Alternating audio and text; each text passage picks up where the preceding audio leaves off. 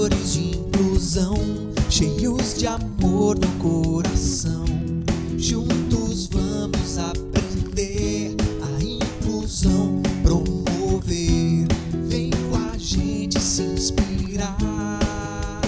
Caçadores de inclusão. Olá, galera! Eu sou a Cristina. E eu sou a Eduarda. Esse é o episódio 8 da série de podcasts Caçadores da Inclusão. Neste episódio, vamos falar um pouco mais sobre o projeto IFSC em Movimento Transformando Cadeiras e Vidas e, ainda, entrevistar uma das participantes do projeto. E se você perdeu algum episódio da nossa série, você pode conferir no Spotify e nas principais plataformas de streaming, ouvindo a hora e onde quiser. É só procurar por Caçadores de Inclusão.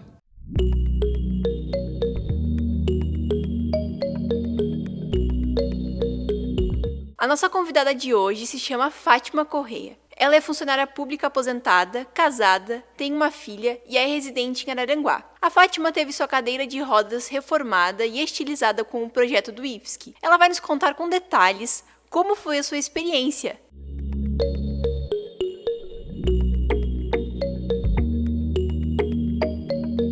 Como falamos no episódio passado, a ação IFSC em Movimento Transformando Cadeiras e Vidas foi inserida na disciplina de Projeto Integrador da turma do quarto ano do curso Técnico Integrado em Eletromecânica e teve como objetivo desenvolver um serviço de manutenção de cadeira de rodas. Além disso, houve uma colaboração com alunas do curso superior em Design de Moda que participaram de um concurso para desenvolver as estampas que iriam nas cadeiras. Essas estampas eram baseadas na personalidade e gostos pessoais de cada uma das donas delas. Então, no episódio de hoje, a Fátima, que foi uma das beneficiadas com o projeto, vai nos contar um pouco sobre a experiência de participar dessa ação. Iniciamos perguntando a Fátima se o projeto foi seu primeiro contato com o IFSC. Não, bem antes eu fui convidada para olhar os projetos deles sobre as cadeiras de roda. E, e a partir daí eu fiquei, eu acho que já faz que, uns uns oito anos que eu sempre participo dos projetos dele quando o projeto é sobre cadeira de roda. Eles sempre me procuram os alunos para me dar uma opinião, olhar se assim está certo, se não está. Fátima nos contou como foi aceitar participar do projeto. Eu, eu sempre tive uma coisa comigo. Eu, quando alguém precisa, eu gosto de ajudar.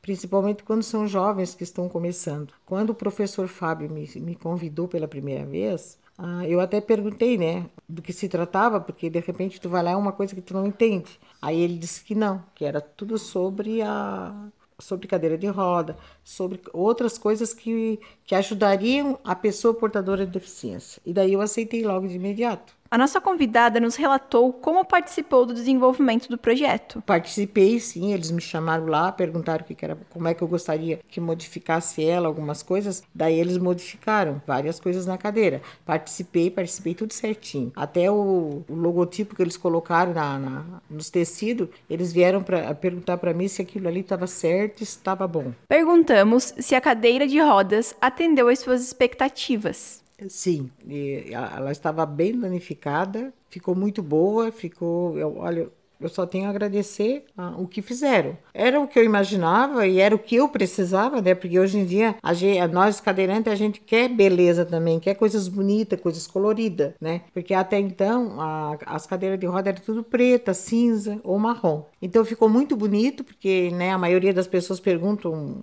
onde é que eu fiz, como é que eu consegui o encosto da minha cadeira. Então, assim, ó, eu, eu acho assim, ó, que as coisas não tem que ser assim, ó, porque tu é cadeirante, tu tem que usar uma coisa que, que não é bonita. Tu tem que usar alguma coisa que chame atenção e para mostrar assim, ó, que a cadeira serve para ser as nossas pernas e também a gente se sentir bem, uma coisa alegre para mostrar que a gente está numa cadeira, mas a gente leva uma vida normal e a gente gosta de coisas alegres também e não coisas só escuras, coisas sem vida. E para finalizar, Fátima nos contou um pouco de sua história e de suas experiências. Eu morava lá em Curralinhos, perto do Passo de Torres. A gente era morador de lá. E aí eu como diz o ditado, meu pai e a minha mãe tinham bastante filhos, né? E daí na, eu nasci e tudo, não tinha problema nenhum. Aí quando eu tava com um ano e oito meses, eu já caminhava e me deu uma febre muito alta. E naquela época, 61 anos atrás, quase não tinha médicos, essas coisas, né?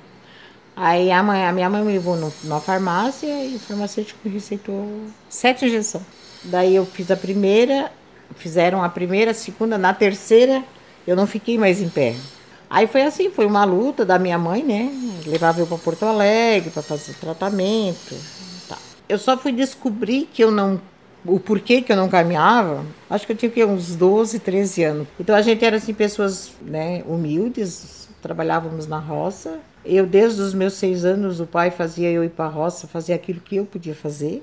Trabalhei bastante. Daí eu fui, fui entendendo, fui para a escola. Naquela época não tinha cadeira de roda, né? Poderia até existir, mas a gente não sabia que a gente morava no interior. Aí a, o meu pai com o meu padrinho fizeram um carrinho de três rodas para mim. Daí foi aonde eu fui estudar. Estudei até a quarta série. Aí depois não tinha condições de continuar. Daí com 13 anos eu eu fui descobrindo assim a real do, do meu problema e que eu não ia caminhar mais, que aceitei numa boa, você sabe, porque eu não tinha noção do que, que era a vida. Para mim, a minha vida era aquilo ali. A minha mãe e meu pai sempre me criaram assim, ó, de igual para igual, não teve diferença porque tu não caminha, porque tu não faz, não. É, uma fazia, era dividido os trabalhos entre nós três, as últimas, que depois de mim nasceu mais duas. Era tudo igual. Daí, né, como eu falei, com 12 anos é, foi onde eu descobri que o meu mundo era aquele ali, não tinha outro mundo para mim. Eu ainda não podia estudar, as minhas irmãs estudaram e eu fui levando assim a vida. Com 18 anos eu comecei a passar mal, daí eu tive que fazer, tive que ir para Porto Alegre fazer cirurgia. Aí foi onde eu fui descobrindo o que que era a vida, o porquê que eu era assim. Ah, os médicos disseram que não tinha queria até fazer mais cirurgias, mas eu ia caminhar com aquelas, ah, uns aparelhos que eram antigos, né? Há 45 anos atrás. E daí eu não quis, eu não quis nada daquilo, porque eu estava tão acostumado com a minha vida assim, que eu não quis ficar com e continuar o meu tratamento lá em Porto Alegre. Enfim, daí eu voltei, fui trabalhar fora, né? Daí conheci o que que era outros deficientes, porque até então não conhecia ninguém, era só eu, era só o meu mundo, né? Daí eu fui, fui trabalhar fora, aprendi a costurar, a minha mãe me ensinou a costurar. Eu costuro desde os meus 13 anos, eu sempre fui costureira. Mas depois eu fui trabalhar como funcionária pública, daí até que me aposentei. Casei com meus 36 anos. Antes de eu me casar, eu já tinha minha casa, morava sozinha, sempre fui independente. Nunca fui aquela pessoa que eu, graças a Deus, dependi das pessoas. Dependia quando ficava doente, lógico, né? Mas assim, eu não, quando era para subir uma calçada, porque até então não tinha sensibilidade em lugar nenhum. A, a, minha luta foi sempre pelo deficiente quando eu descobri que existiam outros deficientes, né? Ah, trouxe a Associação de Deficientes para Aranguá para mostrar para os outros deficientes que nós tínhamos que levar uma vida normal. Foi isso que eu aprendi. Aí com 36 anos eu me casei. Em 2000 eu tive a minha, tive a minha filha. Assim, a minha filha também teve um problema, né? Não, não movimenta a mão direita, mas também para ela ensinei ela que um problema físico não é um problema que tu deve não viver a vida. Problema físico tu tem que viver a tua vida normal, estudar normal. Dei estudo para minha filha, né? Hoje ela trabalha e a minha vida assim ficou. Nunca tive vontade de andar, sempre aceitei do jeito que eu sou, né? Uh, não aceito muitas coisas, lógico, né? E a minha luta é assim, ó. Cuido do meu marido hoje que está com problema de saúde, cozinho, porque daí me aposentei para dentro de casa, atendo as minhas clientes com reforma de roupa e levo a vida até o dia que Deus querer, aceitando tudo que Ele me deu, mas sempre lutando pelos meus direitos. Nunca baixei a cabeça e não abaixo. Tenho 63 anos e ainda hoje, no nosso mundo hoje, com a vivência com a experiência e com tudo que a televisão mostra e ensina, ainda existem pessoas que ainda, existe, é, ainda tratam nós com discriminação. Mas a, a discriminação nunca me deixou eu baixar a cabeça. E não é hoje com 63 anos que eu vou baixar minha cabeça para discriminação. Hoje eu tenho resposta. Hoje eu converso Antes eu não dizia nada. Levantava a minha cabeça, mas não baixava a cabeça, mas também não dizia nada. Hoje não. Hoje me tratou mal, me tratou com diferença, não trato mal. Mas faço a pessoa ver que um defeito não leva a nós ser diferente de uma pessoa que caminha. E os mesmos impostos e, os, e, e o mesmo valor de dinheiro, o mesmo valor das mercadorias que uma pessoa normal paga, eu também pago. Então, por isso que eu sempre volto e converso e explico o porquê. Não tem diferença.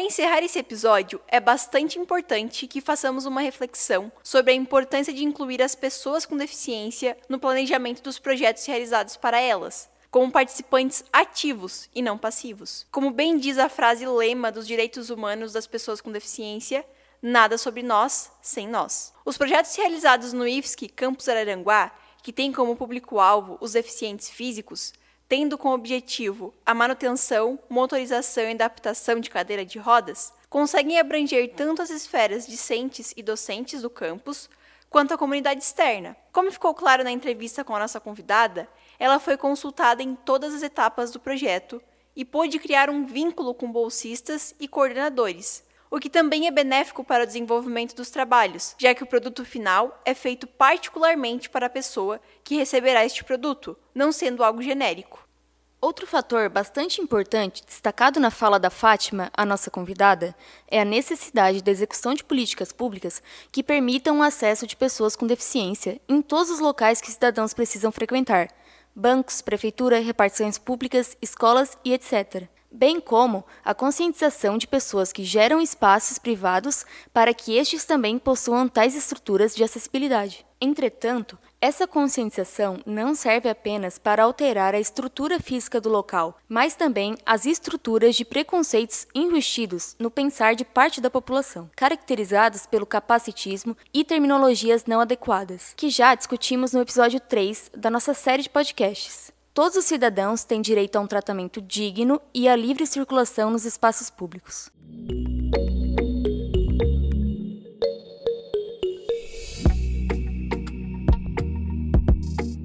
E esse foi o nosso podcast de hoje. Não esqueçam de compartilhar com seus amigos esse episódio e também de nos seguir lá no Instagram, arroba Caçadores da Inclusão. E no nosso próximo episódio falaremos sobre práticas inclusivas para alunos cegos e um projeto desenvolvido no IFSC Campus Gaspar. Até a próxima! Caçadores de inclusão, cheios de amor no coração. Juntos vamos aprender a inclusão promover. Vem com a gente se inspirar.